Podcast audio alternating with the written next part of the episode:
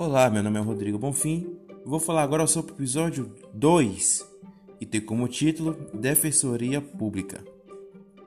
Vamos começar falando sobre a organização da Defensoria Pública no Brasil.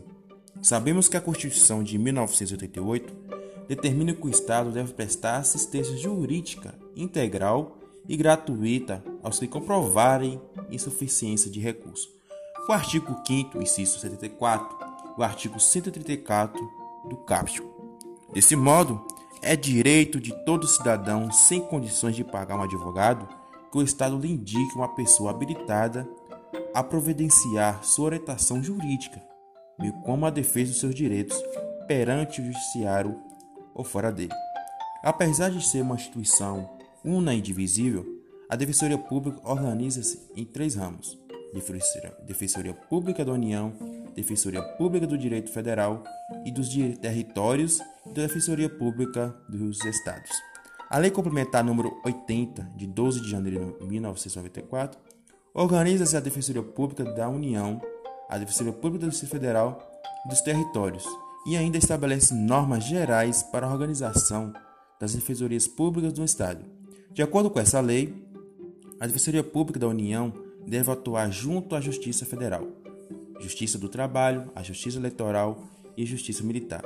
E a Defensoria Pública do Distrito Federal e Territórios e a Defensoria Pública dos Estados deve atuar perante a Justiça Comum. As competências da Defensoria Pública: 1. Um, promover conciliação extrajudicial entre as partes em conflitos de interesse, patrocinar a, a ação penal privada e subsidiária da República, patrocinar a ação civil, patrocinar a defesa da, em ação civil, patrocinar a defesa em ação penal, atuar como curador especial nos casos previstos em lei, exercer a defesa da criança e do adolescente, atuar junto aos estabelecimentos policiais e penitenciários, assegurando à pessoa pobre, sobre quaisquer circunstâncias, o exercício do direito e garantias individuais compatíveis à situação jurídica do patrocinado, assegurar os direitos assistidos sem processo judicial ou administrativo aos acusados em geral, ou contraditório em ampla defesa. Também atuar junto aos juizados especiais civis e criminais. E por último, patrocinar os direitos e interesses do consumidor necessitado e lesado. E por fim, vamos falar agora sobre garantias e vedações aos membros da Defensoria Pública. No inciso 1 do artigo 134, contém algumas previsões a respeito das garantias e previsões ao membro.